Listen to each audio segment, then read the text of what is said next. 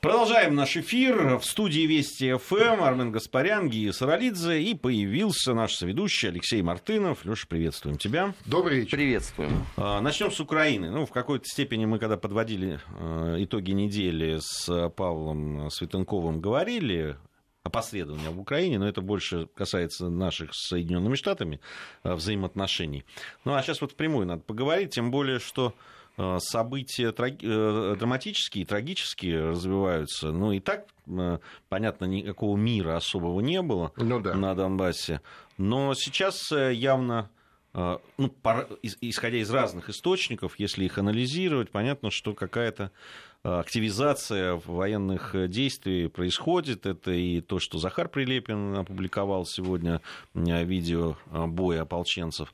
А, это и всякие заявления, которые делают украинские силовики, там а, Слушайте, такие ну, воинственные... Да, даже закон, извините, который внесен в, государ... Э, Господи, в государственную, Верховную Раду. До 25 лет любому человеку, которого они обвиняют в коллаборации. Я так напоминаю, слушайте, в Нюрнберге люди такие сроки не отхватили. Причем там в, э, в комментариях написано, что только таким образом можно выкорчевывать вообще все русское вот присутствие, влияние. каленым железом. Начиная с дворников судить. Ну да. Ну, ты знаешь, я вот тут недавно книгу как раз писал про денацификацию. Дворников в Рейхе вообще не трогали после разгрома. То есть к ним претензий не было. Это вот э, уровень э, украинского политического бомонда нынешний.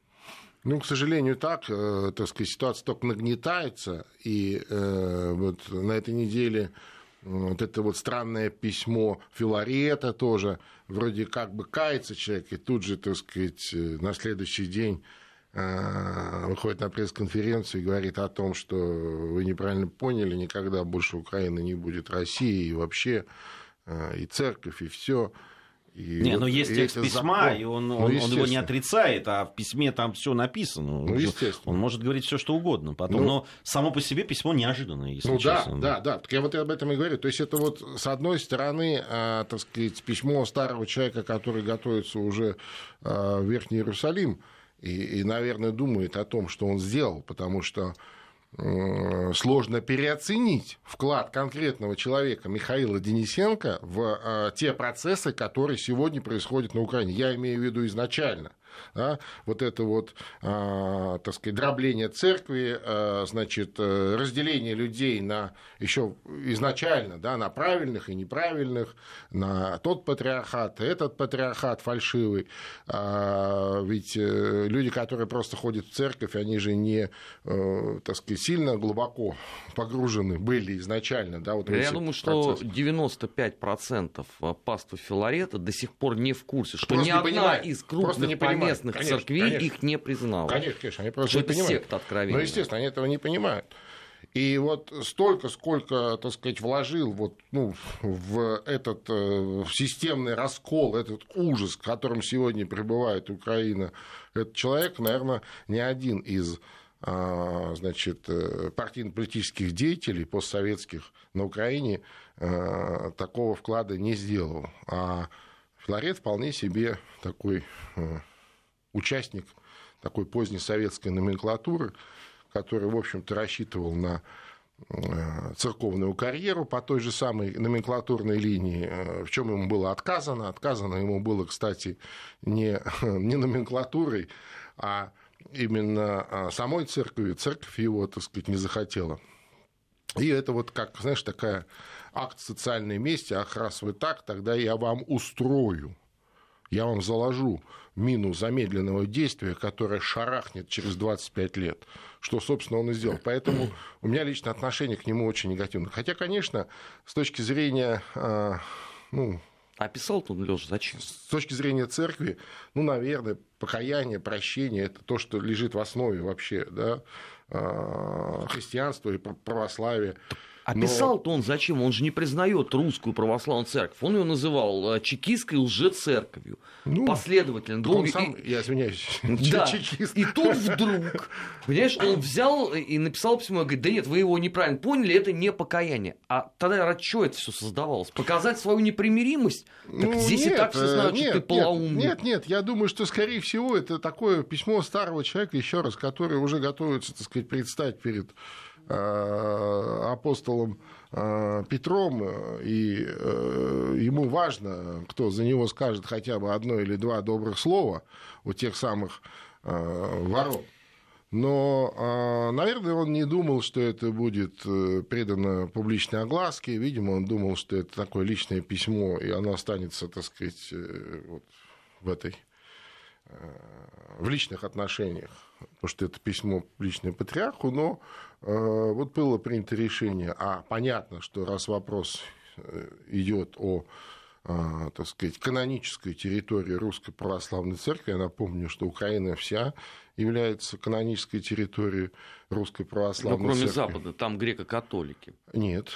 Интересно, вот самое вот интересное, что нет что именно вся Украина является канонической территорией Русской Православной Церкви. Греко-католики такие же, так сказать, агрессоры в этом смысле, как и все остальные. Вот ты сейчас сделал больно пяти западным областям. Ну, дай бог здоровья, но тем не менее это вот так и есть. А, и, соответственно, а, этот вопрос был вынесен на архиерейский собор, там это письмо было зачитано, обсуждено, и архиерейским же собором было принято решение – а, сделать по этому поводу публичное заявление. Ну и, видимо, так сказать, так как э, мы понимаем, в каких условиях сегодня развивается украинское общество, украинский социум, естественно, что Филарет, э, дабы сохранить свои определенные позиции и не допустить бунта уже в своей, как говорится, секте да, внутри, он сделал ряд заявлений. Ну, еще раз, это одно другого не исключает. Совершенно, вот как правильно Гей заметил, совершенно не исключает. Я, э, знаете, на что, говоря об Украине, еще на что обратил бы внимание, Э, интервью, которое первый президент Украины Леонид Кравчук э, э, дал телеканалу 112 Украины. Что, кругом враги? Кругом враги. Я прям хочу процитировать. Я, я хочу прям процитировать. Извините, там цитата достаточно длинная, но я думаю, меня простят наши слушатели, потому что уж больно показательная. И вот потом по этому поводу интересный о его выводе и о его каких-то таких исторических реминисценциях, с которыми я готов поспорить. Итак, первый президент Украины Леонид Кравчук говорит. Вокруг нас оказались одни противники. Россия враг, воюет. Польша хочет управлять Украиной, даже кадры расставлять. Венгры, говорят, будут сражаться против нас. Румыния под вопросом и так далее. Мы оказались в окружении стран, которые постоянно имеют к нам какие-то претензии. Хотят, чтобы мы улицы называли так, как они хотят, чтобы мы своих героев, если они не, им не нравятся, не выставляли как героев, а как врагов. Вот э, Кравчук здесь конец цитаты. И затем он говорит, почему? Я вам скажу почему. На коленях стоим. Когда выпрямимся, в 91 году нам удалось распрямиться, подчеркнул он. Ненадолго. А, значит, я бы вот э, господину Леониду Кравчуку сказал бы, как раз в 91 году вы начали приседать, а не распрямляться, понимаете? Вот до 91 года-то как раз с Украиной все было хорошо, а, да, как э, э, с точки зрения экономики, да там, и, и со всех точек, и в том числе с точки зрения врагов вокруг. Да, однозначно. Вы сами создали себе за эти 25 лет э, радостно, создавали себе врагов э, своими новоявленными героями, которыми считаете героями, да, которые являются предателями и подонками. И, и фашистами, и, фашистами откровенными, да, которые... И, да, и, и, и вели свою политику по отношению к братским народам и дружественным народам так, и внутри национальная политика у вас в последнее время была такая, что вы пришли вот к тому, к чему пришли. Это вы что, правда хотите сейчас все, э, все, все вот эту вину свою теперь на других, конечно, на соседей конечно. перенести? Кстати, там, э, кстати, там Россия не самый главный враг, вот по версии Кравчука, там еще поляки не меньше, так сказать, не меньшее да, зло. венгры уже. Не меньшее зло. Не, ну там, да, не, не ну, про поляков особо сказано. Особо, да. да, поляки это прям вот поляки. Вообще вообще, конечно, есть э, совершенно точно, ведь э, вот это явление, ну, например, да, украинский национализм, ну, оно уже не вчера, не позавчера возникло. Оно было и, э, так сказать, при советской власти, оно было и сразу после войны, и мы помним... Оно начинается вообще с Российской империи, да, да честно скажем. Ну, вот 1911 год, Киев, журнал «Украинская изба». Совершенно точно, совершенно точно. Оно было всегда так или иначе. Но оно всегда занимало свою вот маргинальную нишу, э, и из нее, так сказать, э, усилиями и общества, и государства оно не выходило. Ну, естественно, осуждалось, и давались точные характеристики оценки всем этим э, вещам. а, но они сами же захотели жить в перевернутом мире, они сами его перевернули.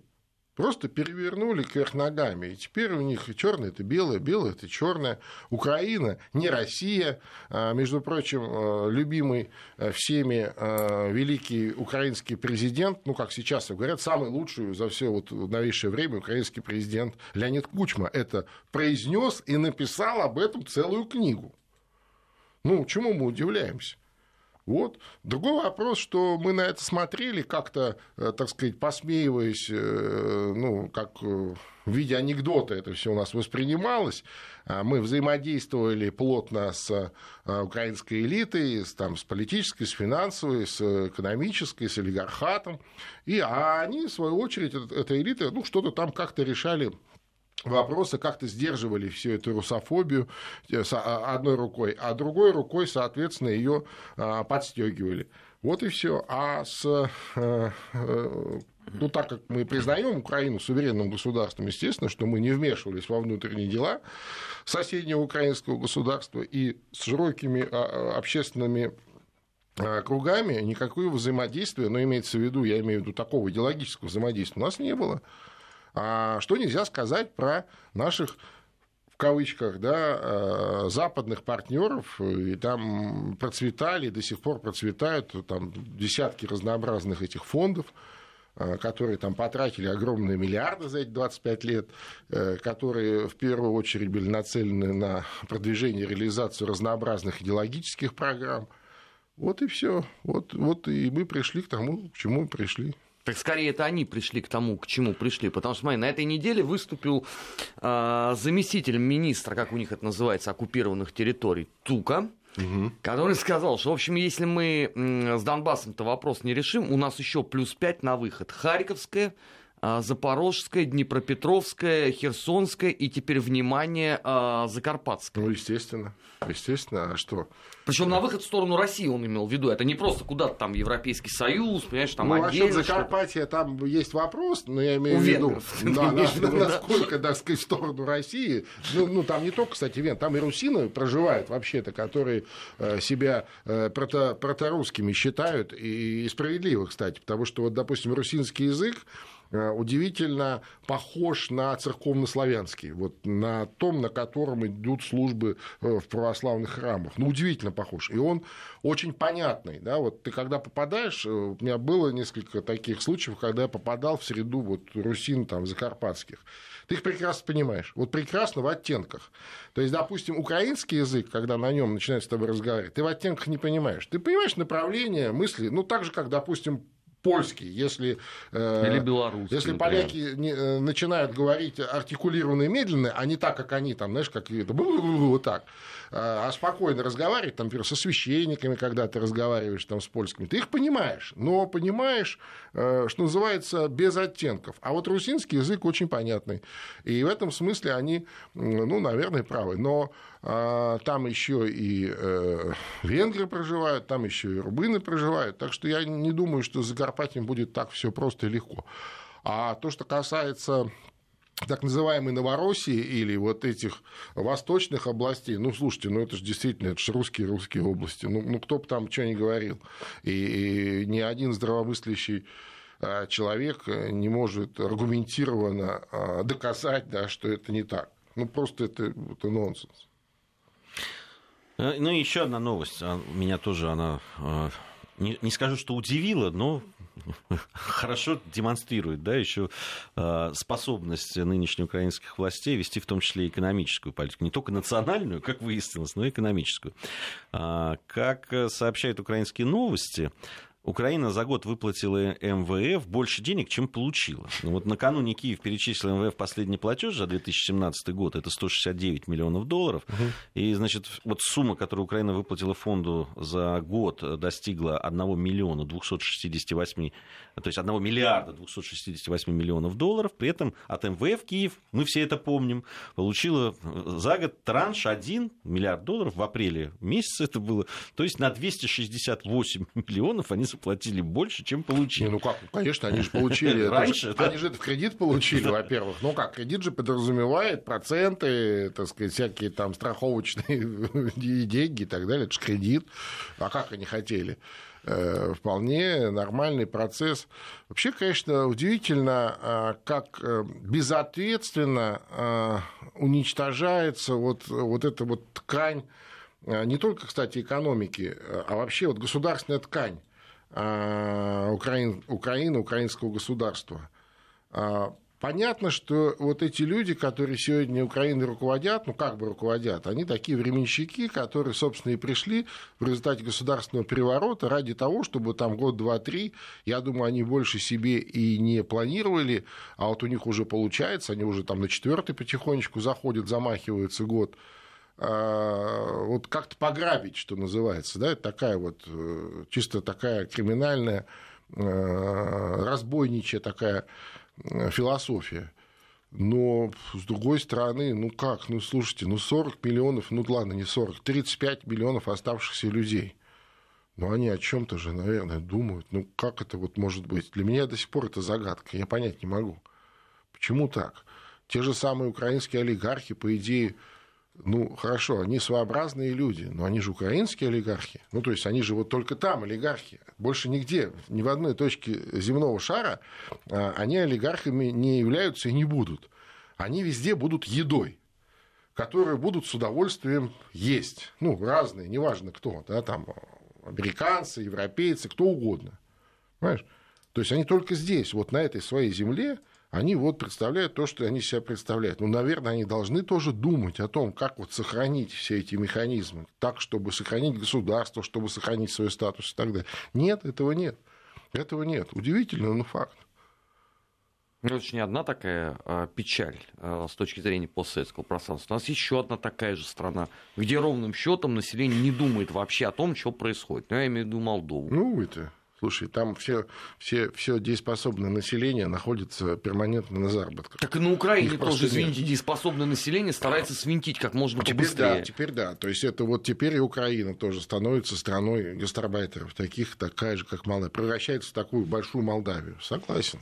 К сожалению, так. Вы сегодня да, в новостях, кстати, в наших новостях это была информация. В, в, в Польше очень много средств массовой информации опубликовали подробности работы и условий содержания в стране украинских гастарбайтеров, угу. да, там подробности просто шокирующие. Ну, ну просто да. шокирующие. Так, а такого это нормально? Там, там и, ну, понятно, что... Э, вот... И только не говори, ради бога, что ты, как выпускник исторического факультета, услышал для себя там принципиально новое. Нет, а что, во время, извините, э, Второй Речи Посполитой, они с населением ну, Западной мне, Украины не так обращались? Мне казалось, что время прошло какое-то. Да? 21 век. Да, 21 век, там и так далее, и так стремились, и, да, и, и просвещенное Цифровая экономика. И, да. Да, Это там. не а про там, Польшу все, что вы понимаешь, ну, мы, мы же возмущаемся, когда у нас, ну, вот эти вот, да, случаи, когда паспорта отбирают, там, когда людей в скотских ну, условиях э, содержат, да, мы возмущаемся этим, мы как-то, ну, да, а пишем об да. этом, говорим а об этом. Практика. А там все то же самое. Слушай, это работает, это нормальная практика. Я тут с одним,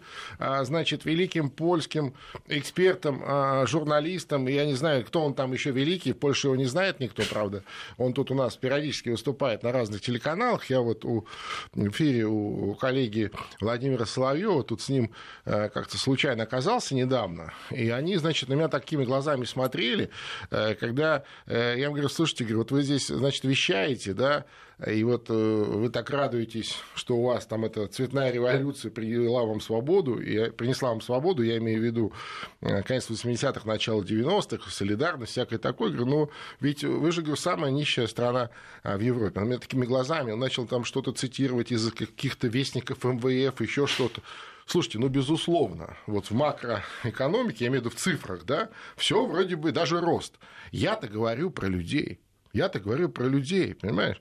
То есть люди э, в Польше очень бедно живут, огромная безработица, экономика, а, промышленность э, практически уничтожена. Так, а это уже известно. В основном почему. экономика состоит из услуг, ну, имеется в виду финансовых, то есть они сами себя, то есть страшно закредитованные, там по почти 30 тысяч долларов кредита на каждого гражданина, включая новорожденных младенцев. Леша, Варшава кошмар. и Вашингтон уже все объяснили. Да. Это все потому, что в свое время Советский Союз заблокировал план Маршалла угу. для Польши. Ну, Последствия, к сожалению, сказались не да, к 70-му да, году, да, как у всех, а к 2016 да, и вот они такие здесь сидят в наших эфирах, такие, знаешь, лоснящиеся и, и, и нагло, так сказать, в глаза просто откровенно врут, понимаешь, врут. А, конечно, это определенная компенсаторика. Теперь они, естественно, поляки сами в поисках э, лучшей доли, значит, перемещаются на Запад, да, это, как известно, лучшие сантехники э, и, Ирландии и, и, и ряда штатов, э, так сказать, Соединенных Штатов Америки, да, то есть это даже в анекдоты, так сказать, входит. Тетеньки, ну, соответствующим занятием занимаются, как правило, а себе они берут рабов. Теперь у них новая опция, новая опция рабы с Востока. Ну, то есть, как оно и было. Такая знаете, историческая память включается. Это вот эти э, польские холопы из э, соседнего, так сказать, украинского государства вот массово прибывают. Естественно, на них э, значит, вымещается вся вот эта вот накопленная неудовлетворенность и злость. А, ну да, и они в жутких условиях там пребывают, в жутких, прямо по условиях, ну, практически рабских. Да, ну там, судя по тому, что я, я Напоминаю, это польские СМИ да, опубликовали да, да, это, это. И а по данным вот этих средств массовой информации, которые писали об этом, с проблемами сталкивается 60% э, всех, кто прибывающих. Да? Да. А проблема это что? Отнимают паспорта, заставляют работать без оплаты, Конечно. избивают, там, да, издеваются там, и так далее. Те вот э, подробности, которые они приводят, они просто ну, из разряда, знаешь, там, э, времен там, 30-х годов. Ну, да, да, они, да. извините, они туда и вернулись. Да, и да, одни, да. и другие. Одни говорят о том, что мы наследники Второй Речи Посполитой, а третьи же отказываются от всего советского наследия. You are welcome, вы оказались ровно там же. Где украинец человек второго сорта, где э, во Львове он выше полового в трактире, продвинуть по социальной лестнице не мог. Теперь вопрос, кто виноват в этом? Ну вы же к этому стремились. Ну да. Вот и все. И это, конечно, такая вещь, понимаешь, она, она совершенно, с одной стороны, вполне закономерны, да, но с другой стороны, ну, ну каким еще языком э, э, объяснять этим людям, вот, что вы идете вот, вот, вот этим путем просто вот в какой-то ад. Вот каким еще языком им объяснять? Я не знаю, русским они не, не, не понимают, там, э, английским, ну, не знаю, тоже, наверное... Еще не освоили. Еще не освоили, да. Ну, ну, слушайте, ну, давайте, давайте перейдем на украинский, что ли, я не знаю, может, они лучше его понимают. Хотя я сильно сомневаюсь по поводу того, что украинский язык, там, это язык внутреннего общения на Украине. Это, это не так. Там по-прежнему, несмотря на все, э, языком Э, внутреннего общения является язык русский, в том числе и в политическом классе, в политической среде. Я не говорю про э, Даже интервью на телевизор. жетоны выполнены на конечно, русском языке конечно. в зоне так называемой АТО. Ну, Это конечно. вот к вопросу о. Ну, конечно, конечно, естественно. Вот. Я не знаю, на каким языком с ним еще разговаривать. Может быть, действительно взять палку, отодрать их, так сказать, знаешь, как это самое, ну, чтобы это мост встал на место. Я не знаю. Кстати, по поводу моста. Обижаются ведь. Который потребовали немедленно остановить да, строительство. Ну, во-первых, потребовали остановить э, строительство, но во-вторых, там были заявления о том, что а, что издеваются, что россияне, ну, то есть на Украине жалуются о том, что россияне надсмехаются при строительстве Крымского моста. Издеваются, да. Издеваются. Издеваются, издеваются. Подождите, там же они сказали, что это все Мосфильм. Как можно издеваться? Э, видишь, уже все, уже издеваются. Уже не Мосфильм. У нас новости, после новостей вернемся. Бывшие. Бывшие. О жизни бывших социалистических. Как они там? Продолжаем нашу программу, выяснять, как они там. Выясняем вместе с Алексеем Мартыновым, э, Армен Гаспарян и Гия Саралидзе по-прежнему в студии Вести ФМ. Э, большое событие было, которое касается э, постсоветского пространства, да, там в, в Минске саммит произошло, ДКБ. саммит ОДКБ, да, мы не можем пройти мимо этого события. Алексей, твои да, там наблюдений по этому ну, Если э, коротко, э, и главным событием э, вот этого саммита ОДКБ, собственно, стал подробный доклад российского президента Владимира Путина коллегам по ОДКБ, Расшифрую, кто не помнит, это Организация коллективной безопасности на постсоветском пространстве, куда входит Белоруссия, ну, кроме России, Белоруссия, Казахстан, Армения, Таджикистан. А, Киргизия, Киргизия. да. Значит, Или Кыргызстан, как ну, правильно. Киргизия. Да.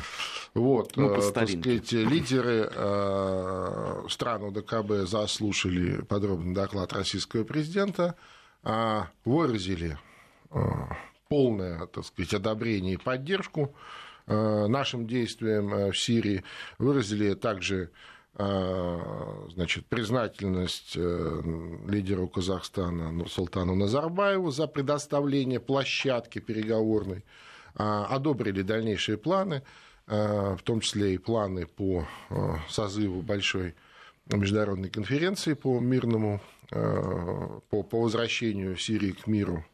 Ну и так далее. Я думаю, что вот это главное, так сказать, что произошло, ну, кроме как бы обычных, так сказать, э, сопутствующих подобным а, подобным форматом э, мероприятий. Да? То есть, понятно, там ряд двухсторонних встреч состоялось. Вот, собственно, вот.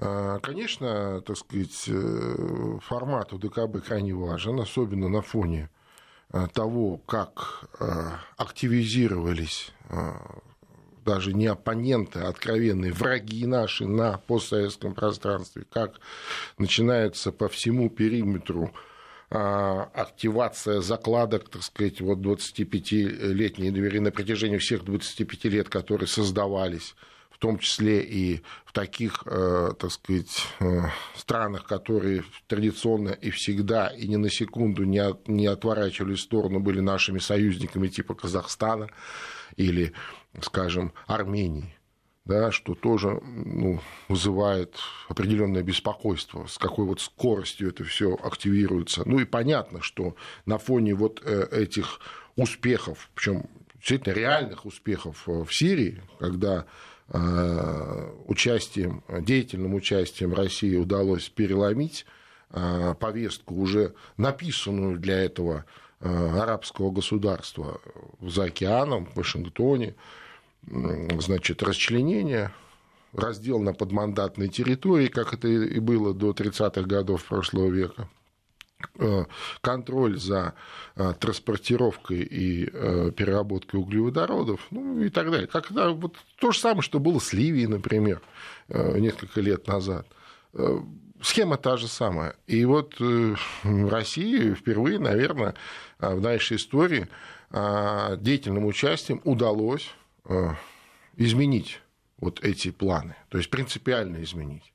Сегодня можно говорить о том, что, а, Сирия сохранила территориальную целостность и государственность, а в Сирии э, побежден, побеждено такое международное зло, как террористический интернационал под названием э, Исламское государство, ну, у него много имен, запрещенное в России – а, так или иначе побеждено. Ну, нельзя сказать, что окончательно побеждено, но в той системной, э, так сказать, вот как, как такая системная угроза, да, побежден. И естественно, что это фактор в том числе и для всего постсоветского пространства, э, так сказать, сосредоточиться вокруг России, вокруг сильного, так всегда было. И вот это понимание, что это сосредоточение, э, так сказать, начинается – наших оппонентов или откровенных врагов привело к мысли, что нужно срочно активировать все созданные ими закладки, там, в том числе и разнообразные центры, на которые они тратили 25 лет деньги, выделяли гранты, готовили людей, пропагандистов. И, кстати, в первую очередь они готовили для информационной войны с нами. То есть, по сути, они сегодня открывают э, по всему нашему периметру, открывают второй фронт. А я думаю, что э, по их замыслу это фронт не второй, а первый, потому что они сами не собираются воевать, ну, в том числе информационно. Понимаешь? Они хотят это всегда делать чужими руками. А для нас это всегда очень болезненно, потому что мы, несмотря ни на что, по-прежнему относимся к постсоветскому пространству, к народам, населяющим постсоветское пространство, как к родным. Понимаешь? А от родных всегда больнее. Одно дело, когда там фашисты наступают, понимаешь, а другое дело, когда свой тебе, если не в спину, то в бок я, нож я, такая. Я хочу вот в связи да с тем, что ты говоришь, э, Леш, я хочу тебе тогда задать вопрос и вот сконцентрироваться на одном сюжете. А, в очень болезненно было воспринято э, и в Армении, и, кстати, не только в Армении, но и э, то, что мы сегодня говорили, да, диаспор, Да. про Да, диаспору да, да, и я про понимаю. э, сообщества различные национальные, были очень болезненно восприняты недовольство, да, определенное, там, экспертное. Да, Кстати, оно на уровне государства не высказывалось. Наоборот, на Наоборот. уровне государства высказывались совершенно другие и довольно э, оптимистичные вещи. Но их почему-то нигде не слышно, их никто не обсуждает. То, что говорит президент Путин, то, что говорит министр Лавров, да, это не Нет, обсуждается. мне Если- если это написали, про Лёш. Лёш, мне написали, что вот если президент Путин сказал, вы не имеете права высказывать свои критические точки зрения. То есть, понимаешь, тут обратный процесс уже начался. Ну, не знаю. А, Значит, э, я пытался, да, с абсолютно адекватными, на мой взгляд, да, там, образованными людьми, с которыми я там познакомился, с журналистами на медиафорумах и так далее. А, Просто, ну, а, обозначить, что, вы понимаете, а, имея тот опыт, который есть у российских граждан, да, там, э, с тем, что происходило после подписания или накануне подписания, вот аналогично. С той же Украиной. С той же Украиной, вы понимаете, негативный фон должен был быть, и вы должны были к этому готовы, что а, не все воспримут это однозначно, хорошо и с пониманием. Да, и поэтому, ну, надо как-то к этому отнестись внимательней. И, Надо подготовиться как-то, да, аргументы и- какие-то подготовить. Да, аргументы и так далее. Ну, Объяснить, естественно. Просто, ну, называть, да, там, вот они говорят, что настоящая вакханалия, там, я, я, я, я правда, ну, во-первых, я не видел никакой вакханалии, я видел а, да, Ну, достаточно... два, три, два, четыре. Четыре высказывания, причем ну, они- нескольких ток-шоу совершенно Нет, но они, э, это, это выдернутые из высказывания, там, контекста. во-первых, были оппоненты, которые говорили Конечно. другие, как обычно это Ну да, бывает. да, У да. нас разные, Из контекста а, а, а, да. разные высказывания. Ну нельзя же так на сто процентов считать, что вот, ну, мы, что бы мы ни делали, все должно нравиться, и все должно э, получать, значит, э, полное одобрение. Да? Тем более разных людей, разного политического спектра там, и так далее. Но, на мой взгляд, это гипертрофирована какая-то нервная реакция. Ну, сто процентов. Причем, еще раз я подчеркну, что вот эта нервная гипертрофированная реакция, она, а, запрограммирована, запрограммирована и ретранслируется многократно через созданную э, вот за эти 25 лет альтернативную э, систему таких медиаполей. Понимаешь? Причем, вот еще раз, столько денег, сколько вложили э, разнообразные западные фонды в создание альтернативных или новых медиа в той же самой маленькой Армении, наверное, они нигде столько, ну, имеется в виду вот в, в пропорциях, да, к территории, к э, населению и так далее. Киргизия только А, вот если. Может быть. Если сравнивать, да, вот если сравнивать, то можно, да, сравнивать с Киргизией. То есть это какое-то просто огромное количество. То есть они практически захватили медиапространство, понимаешь? И э, э, там целые научные труды об этом пишут, диссертации, вот эти же вскормленные ими лю- люди. Я почему э, это говорю? Я, меня, меня заинтересовало. Я здесь увидел в русском, э, ну, по-русски написанное в нашем медиаполе вылетела э, статья одного там деятеля, про которого я действительно знал, что он там трудится на американские гранты. Слушай, ну настолько грамотная, опасная пропагандистская статья, разжигающая антиармянские настроения. Причем она написана по-русски, значит, она написана для нас. Потому что это очень важно, понимать. И тот же самый товарищ где-то там э, в каком-то западном университете вполне себе защитил диссертацию по теме э, значит, информационное противостояние в условиях э, вот, постсоветской действительности. Ну, например, да, а там в качестве примеров у него успешная работа э, Радио Свободы, других э, таких западных а, флагманов по противодействию вот этим постсоветским э, значит, эффектам, как он говорит, эффектам, да, пост таким, пост, так сказать, ну, последствия нахождения в большой стране и вот этих родственных связей и так далее. Понимаешь? Вот что они делают. Причем это, это, это не сегодня, это, это не, не, не, не неделю назад. Это происходит систематически, регулярно 25 лет. К моему огромному сожалению, э, подобные вещи, которые вот артикулированы в этом я даже посмотрел, как его зовут, чтобы, так сказать, все понимали, о ком ну, речь. Понимаете, здесь ведь... Вот. здесь а, ведь... Разделяются в том числе и в армянских элитах. Понимаешь, если бы они не разделялись, то этого бы не было. Этого бы не было. Это было бы невозможно в условиях вертикально организованного и довольно э, жестко построенного армянского государства, которое последние там, э, 20 лет живет в условиях войны. То есть э, это воюющее государство Армения. Да? То есть э, э, понятно, что перемирие сейчас на Э, Карабахском фронте, и, конечно, там постреливают время от времени и даже гибнут люди, но это войной в прямом смысле не назовешь, но это и не мир.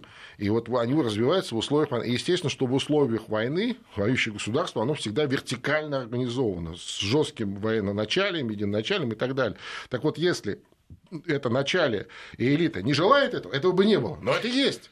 У нас сейчас э, будет небольшая пауза, информация о погоде, региональные новости, затем мы продолжим. Бывшие. Бывшие. О жизни бывших социалистических. Как они там? Продолжаем выяснять, как они там. Алексей Мартынов, директор Международного института новейших государств, и наш соведущий в этой программе Армен Гаспарян, Гия Саралидзе в студии Вести ФМ. По-прежнему хотели вы поздравить с каким-то великим праздником народ Молдавии. Поздравляйте! Ну, я не знаю, для кого это праздник. Э, как раз сегодня, 2 декабря, столетие так называемой Румынской унии, когда, значит, оккупированная Румыния, Бессарабия, да, обрела а, свое демокра... демократическое, в кавычках, естество, там, когда, так сказать, э, парламент под Тулцерий э, провозгласил, значит, демократическую сущность э, молдавского государства, и вот считается, что это вот начало молдавской, самостоятельной молдавской государственности. Вообще, конечно, удивительно, но застрельщиком этого праздника, одним из застрельщиков, вот является действующий президент и лидер э, партии социалистов Игорь Дадон. Потому который... что в его повестку до недавнего времени это не входило, а это был тезис э, либеральных демократов во главе с ГИМПу. Совершенно и Румын, точно. соответственно. Естественно, это абсолютно, это вот один из главных дней, которые всегда отмечали так называемые уанисты, то есть те люди, которые ждут возвращения Румынской унии, распространения Румынской унии на а, современную республику Молдова. Ну, у меня, честно говоря, нет слов по этому поводу.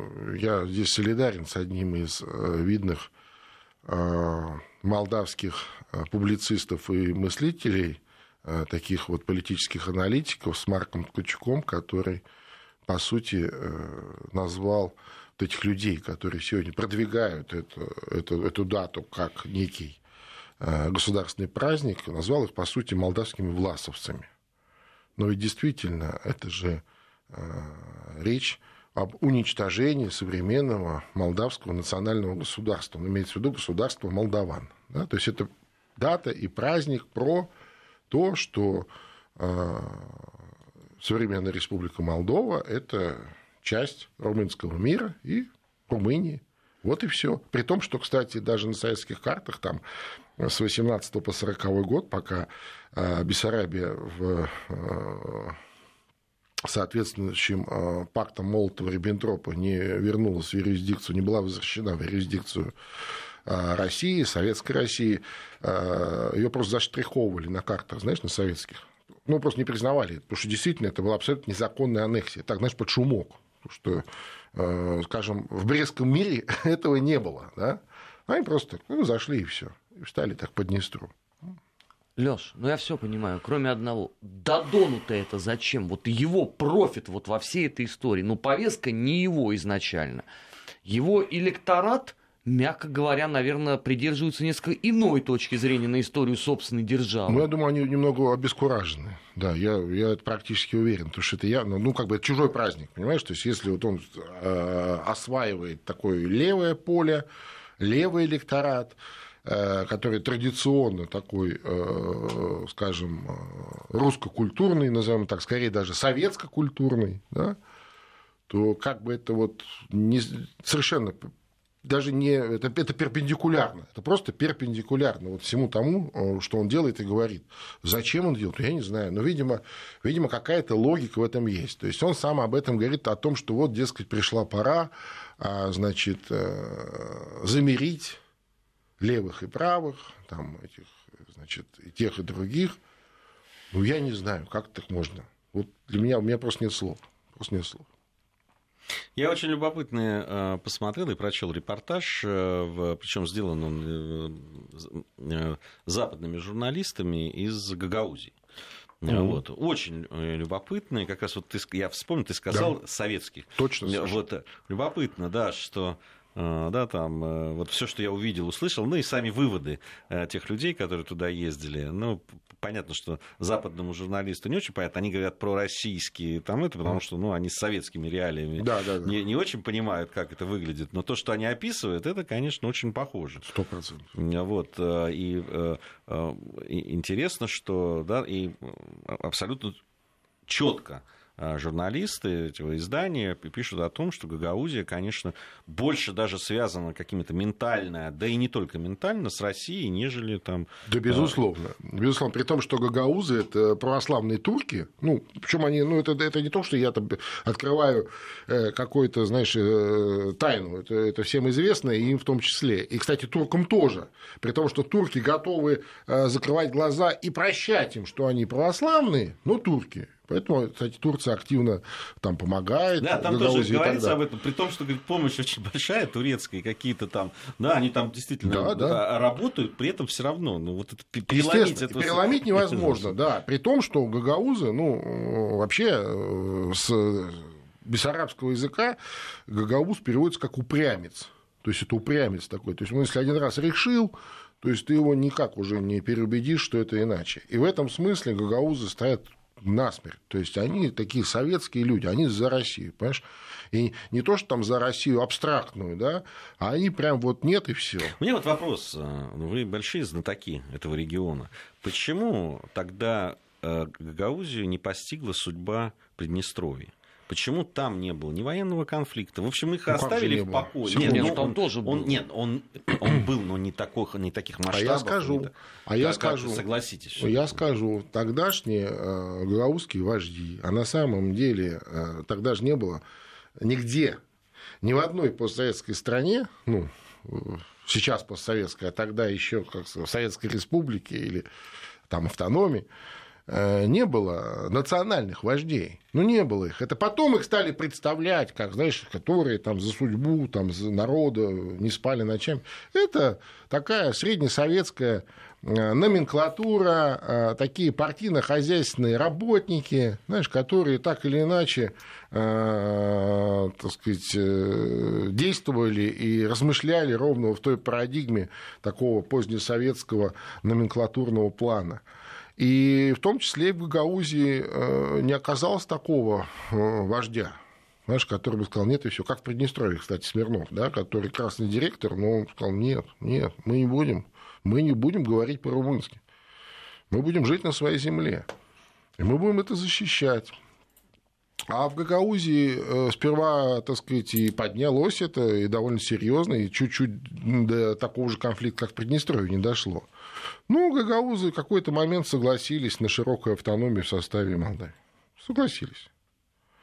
А, и надо заметить, что э, с точки зрения закона, а, там действительно она довольно широкая, и, и если бы реализовать этот закон да, о гагаузской автономии, то гагаузы вполне себе неплохо бы и жили.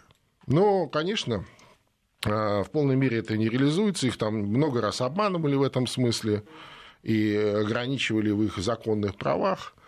А, сегодня вроде бы там ситуация более-менее выправилась, хотя тоже там бесконечные а, вот эти скандалы, которые из Кишинева инспирируют, в том числе и там Э, какие-то коррупции, еще что-то. Хотя, э, как представляется, там и, условно говоря, э, настолько бедный регион, что там и коррумпировать некого и нечем.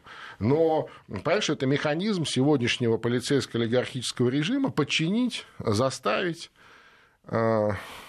там Башкан довольно сильный, кстати, женщина, между прочим, Береда Влах сегодня, там Башкан, что тоже очень так показательно.